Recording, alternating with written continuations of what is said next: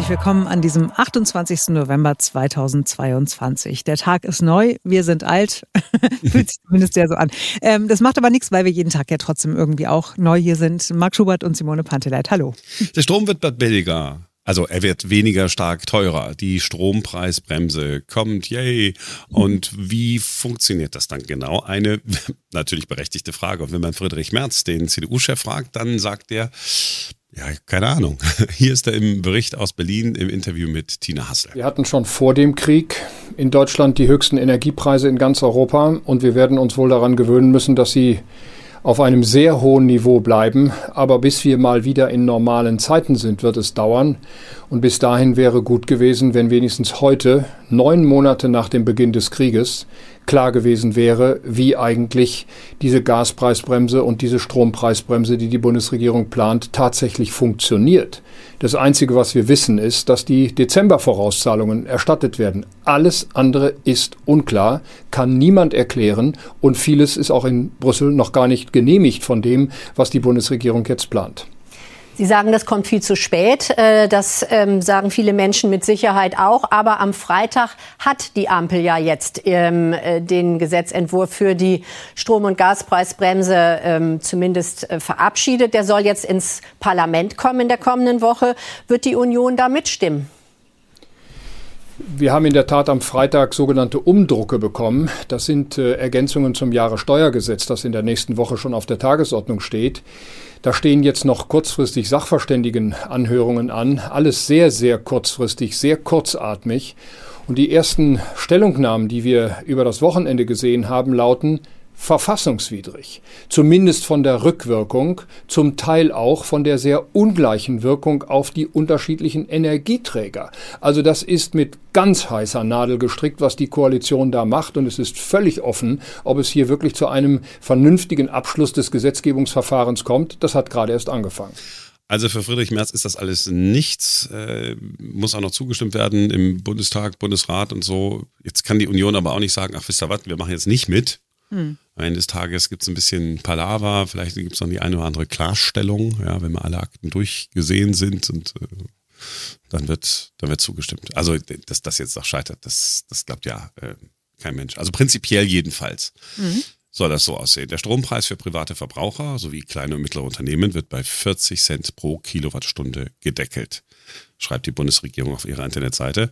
Das gilt für den Basisbedarf von 80 Prozent des Vorjahresverbrauches. Das haben wir ja in der Vergangenheit schon immer gehört. Ne? Also wenn ich äh, 20 Prozent einspare oder so, dann äh, gibt es billiger und Verbraucher sollen eine Gutschrift auf der Stromrechnung haben, die sich eben dann äh, an diesen 80 Prozent orientiert. Der Bruttopreis dann, wie gesagt, gedeckelt auf 40 Cent. Wenn du also, ne, also wenn du 80 Prozent, also 80 Prozent des Verbrauchs hm? Müsste man jetzt mal gucken. Ich habe auch noch, wo ist eigentlich die Stromrechnung? Wo ist eigentlich die Stromrechnung? Bei dir ist sie garantiert irgendwo digital abgelegt, bei mir liegt sie in irgendeiner Kladde. So ist es. Es ist so, weil ich bin ja bei den Stadtwerken Berlin und online findet man äh, dort alles. Und da habe ich gedacht, wie viel habe ich? Ich habe total wenig verbraucht. Also ich jetzt noch weniger, also noch weniger verbrauchen würde eigentlich nur bedeuten, gar kein Strom mehr. Also es ist wirklich, ich bin da total, ich habe ja überall nur LED-Dingsbums und auch automatisch geht das Licht aus und so, wenn ich mhm. gehe und alles, äh, alles super. Ähm, wer viel Geld verdient, ähm, kann sich ein bisschen freuen, dass er weniger für äh, die, den Strom zahlt, aber der Preisverteil muss da versteuert werden. Das gilt für all diejenigen, die jetzt auch Solidarzuschlag noch bezahlen. Mhm. Die oberen 10.000. Sind es 100.000?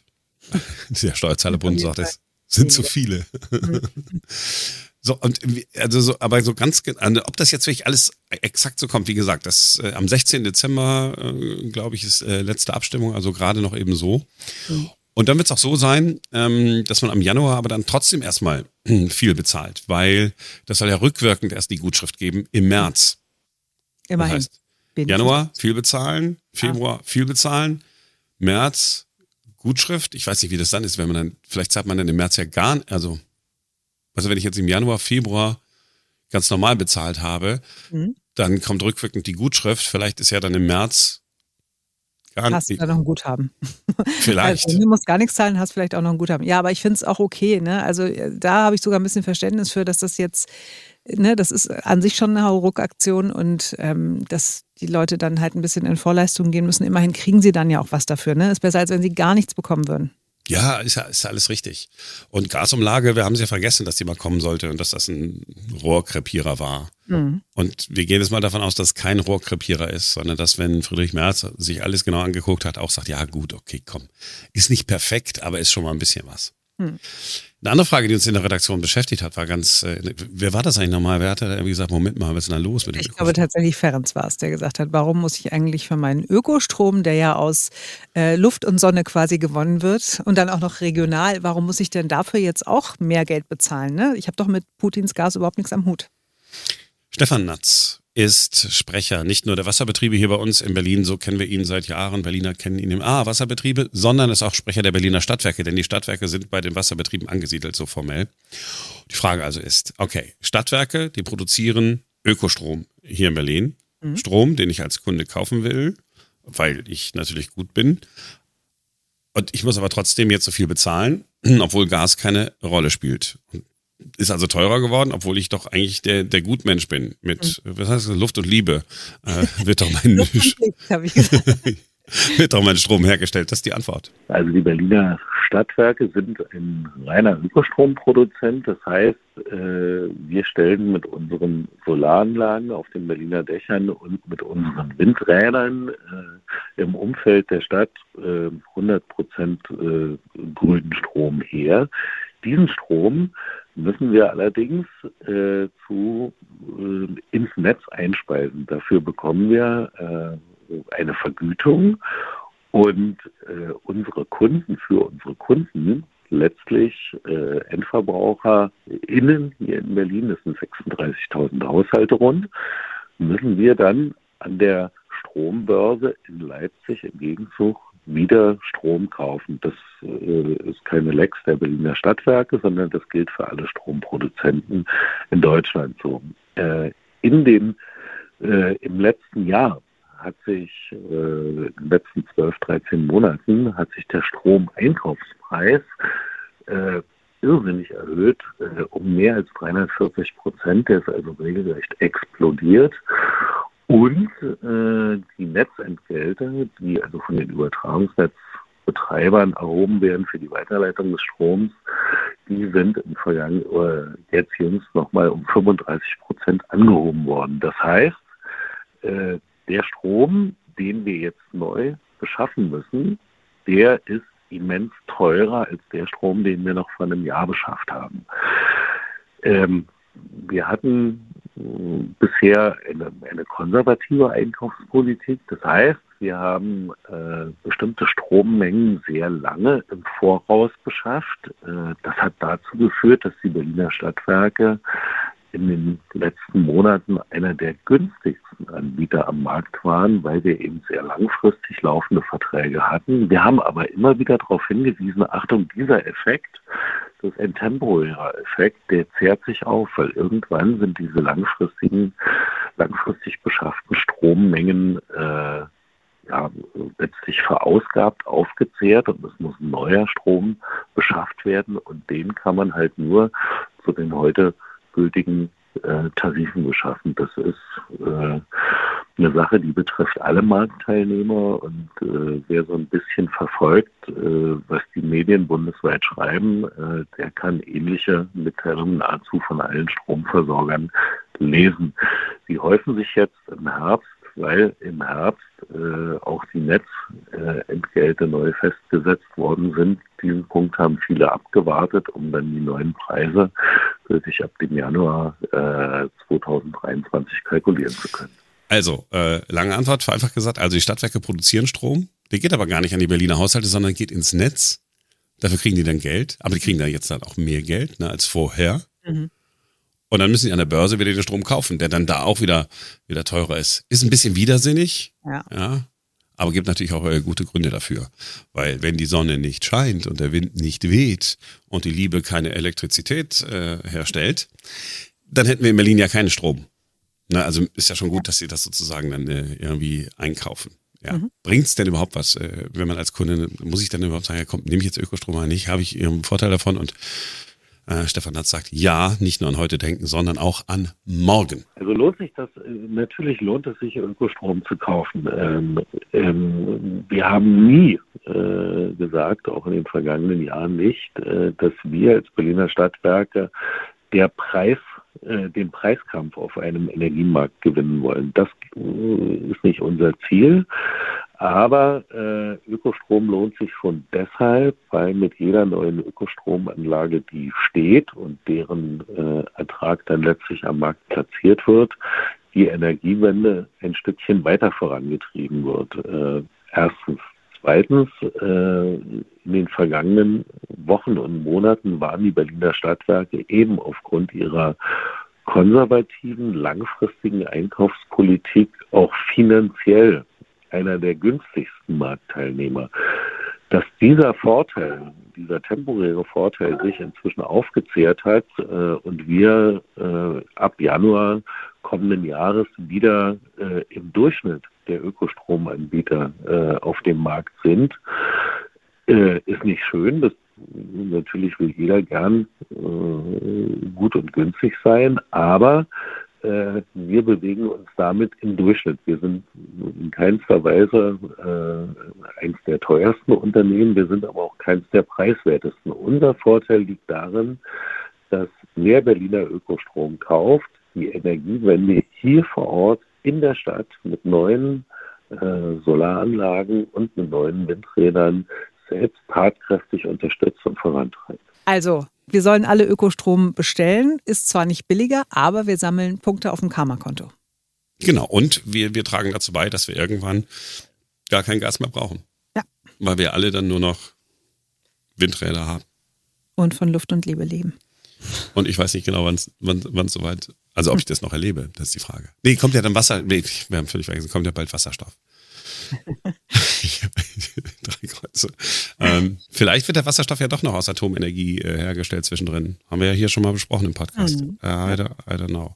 Ähm, haben wir über Fußball schon gesprochen? Ja, heute früh schon mal, ja. Wollen wir über Fußball sprechen oder ist es uns einfach so egal wie vielen anderen Menschen auch? Also unser Berlin-Reporter Christian Fuchs war ja unterwegs, hat versucht, Menschen zu finden, die das Spiel gestern geguckt äh, haben. War schwierig, hat eine halbe Stunde gebraucht und dann war einer, der gesagt hat, naja, war ja so schlecht, war es ja ja nicht, schauen wir mal, wie es weitergeht. Ich habe so mit einem Auge äh, hingeguckt. Ich war bei Freunden, wir haben hm. Sekt getrunken. Ach. Einfach nur so. Erster Advent. war Alkohol im Spiel. Ja, ja. und äh, dann, dann lief das da so und ja, ein bisschen, ein bisschen angefixt war ich dann jetzt doch. Jetzt ist ja irgendwie doch nochmal irgendwie spannend. Jetzt werden wir Weltmeister. Ach Quatsch. Alles, nein, you, you, Ach, Quatsch, you, you never know. You never know. Das gibt jetzt nochmal einen Schub. Aber so, also Fußball haben wir äh, gesagt, machen wir Damit nicht. abgehandelt, ja. Okay, das war, das, das war jetzt äh, Fußball, ja, am, am Freitag dann, nach dem Spiel am Donnerstag, werden wir dann doch nochmal sprechen. Mhm. Wenn wir es dann äh, geschafft haben, weiterzukommen, maybe, maybe not. Ein Freitagserlebnis äh, ist mir noch versprochen worden. Ja, die Frage ist, wie viel Zeit haben wir, weil es ist eine etwas oh. längere Geschichte. Na, ich kann ja einfach mal anfangen und du unterbrichst mich dann, wenn es nicht langweilig Okay, gut, okay. Also ich war am Freitagmittag ähm, beim Arzt, beim Augenarzt, gefühlt nach 100 Jahren mal wieder. Und als ich reingekommen bin, saß da eine ältere Dame im Rollstuhl im Eingangsbereich. Und dann habe ich mich da so angemeldet ne, und habe mitbekommen, dass sie sich bei der Sprechstundenhilfe darüber beschwert hat, dass sie schon seit einer Stunde auf den Fahrdienst wartet, der sie wieder ins Heim bringen sollte. Und dann musste ich ähm, zum Sehtest und ein paar Sachen ausfüllen und so und komme so nach 10, 15 Minuten wieder in diesen Wartebereich und setze mich hin ähm, und kriege mit, dass dann das Thema ist, dass der Fahrdienst sagt, also er braucht noch eine halbe Stunde länger.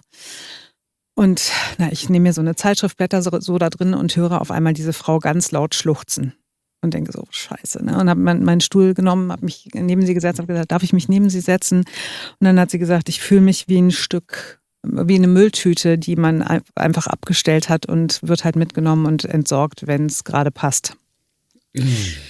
Und dann haben wir uns eine Weile unterhalten und es war eine ganz tolle 86-jährige Frau, äh, früher Richterin gewesen hier in Berlin, also auch ganz schlau. Dann hat sie erzählt, dass sie gerade vom Arzt eröffnet bekommen hat, dass ähm, sie nie wieder lesen kann. Und sie hat ganz viel lesen müssen in ihrem Leben, halt irgendwelche Schriftsätze und so und hatte sich darauf gefreut, dann im Alter Unterhaltungsliteratur lesen zu können. Und das, das würde nun nicht mehr gehen und so, ne? Und ach, es war so, es war wirklich so herzergreifend, diese Geschichte, ja. Und ähm, ich habe versucht, sie halt ein bisschen zu trösten und dann Ähm, zumindest hat sie dann nicht mehr geweint. Und als ich dann ähm, ins Arztzimmer rein bin und wieder rauskam, da war sie dann auch weg und ist abgeholt worden. So, und danach, nachmittags, habe ich ähm, fürs Frühstücksfernsehen einen Beitrag gedreht äh, bei Straßenkinder e.V. Da geht es also um obdachlose Teenies und Jugendliche, wovon es wirklich viele in Berlin gibt. Ja? Und dann habe ich da mit den Kiddies gesprochen und das war wirklich krass. Da war eine 18-Jährige, die erzählt hat, sie war ähm, im letzten Jahr zweimal schwanger und hat das Kind, äh, die Kinder nicht bekommen, hat abgetrieben.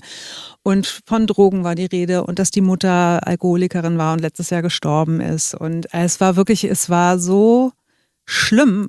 Also, ne, so diese beiden äh, Geschichten. Also einmal diese alte Frau, ne, die einsam ist, die traurig ist, die gesagt hat, ich äh, merke am eigenen Leibe, wie ich abwracke.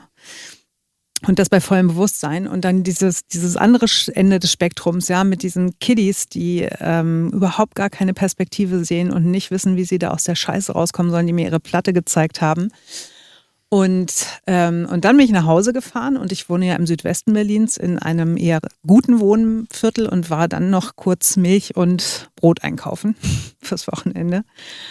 Und habe dann gedacht, krass, was für schlecht gelaunte Menschen hier sind. Ja, die waren alle unfreundlich wenn du die irgendwie vorgelassen hast an der Kasse, die haben sich nicht mal bedankt und dann ist mir einer in den Wagen reingefahren und hat sich nicht entschuldigt und so, ne? Und ich habe alle angelächelt, weil ich so, ne, ich war so dankbar für mein, mein Leben und für mein, mein schönes, äh, ja, wo ich gedacht habe, so, ich, ich habe auch allen Grund, um dankbar zu sein. Und habe gedacht, die, die Leute, die ich da getroffen habe, denen es eigentlich so gut geht im Vergleich zu den anderen Menschen, die ich vorher am Tag getroffen hatte, die sind so undankbar und so unglücklich offenbar. Und ähm, Deswegen nach dieser sehr, sehr langen Geschichte, hm. bist du noch da? Ja. Äh, vielleicht der Appell einfach an alle, die das jetzt hören und vielleicht auch irgendwie ähm, ja mal einen schlechten Moment auch haben und so, ne? Aber es gibt so viele Leute echt, denen es so viel schlechter geht und denen man auch einfach was Gutes tun kann. Ne? Die alte Dame, die ähm, sich, glaube ich, wirklich einfach gefreut hat, dass sich jemand ihrer angenommen hat und die Straßenkiddies, die gesagt haben, das, das Schönste sei eigentlich, wenn jemand sich normal mit ihnen unterhält und sie nicht wie Abschaum behandelt und so. Ne? Also habe ich gedacht, wir müssen eigentlich alle noch mal ein bisschen in uns gehen und über unser Miteinander überdenken, wie wir, wie wir miteinander umgehen und wie wir miteinander umgehen wollen auch. Ne? Also hm. Ah, das hat mich sehr beschäftigt am Wochenende. Ja, jetzt, während ich dir so zuhöre, überlege ich, was ich mich am Wochenende äh, aufgeregt habe, worüber ich mich aufgeregt habe, was mich so umgetrieben hat, auch heute früh. Mhm. Was so, ne? Das ist, normaler Redaktionsablauf, irgendwas funktioniert nicht, man ärgert sich und so. Alles irrelevant. Eigentlich ja. Eigentlich ist es wirklich Schnuppe. Also, weil es uns im Vergleich, also natürlich darf auch ein Marc Schubert, eine Simone Panteleit und Kreti und Pleti da draußen, denen es ähm, vergleichsweise gut geht. Natürlich hat man auch mal einen schlechten Tag und natürlich hat jeder irgendwie sein Päckchen zu tragen und darf auch schlechte Laune haben. Aber so unterm Strich beobachte ich gerade, ähm, dass die Leute wirklich extremst schlecht drauf sind und es halt auch sofort an anderen auslassen. Und ähm, ja, das am Freitag, das hat wirklich so die, die Relationen irgendwie wieder ein bisschen, wie sagt man, ins, ins, ins Gleichgewicht gebracht, bei mir zumindest, ja, wo ich gedacht habe, okay, also es ist alles, alles nicht so, nicht so dramatisch, Simone. Entspann dich. Das machen wir. Wir sind morgen wieder für euch da, denn dann ist wieder ein neuer Tag.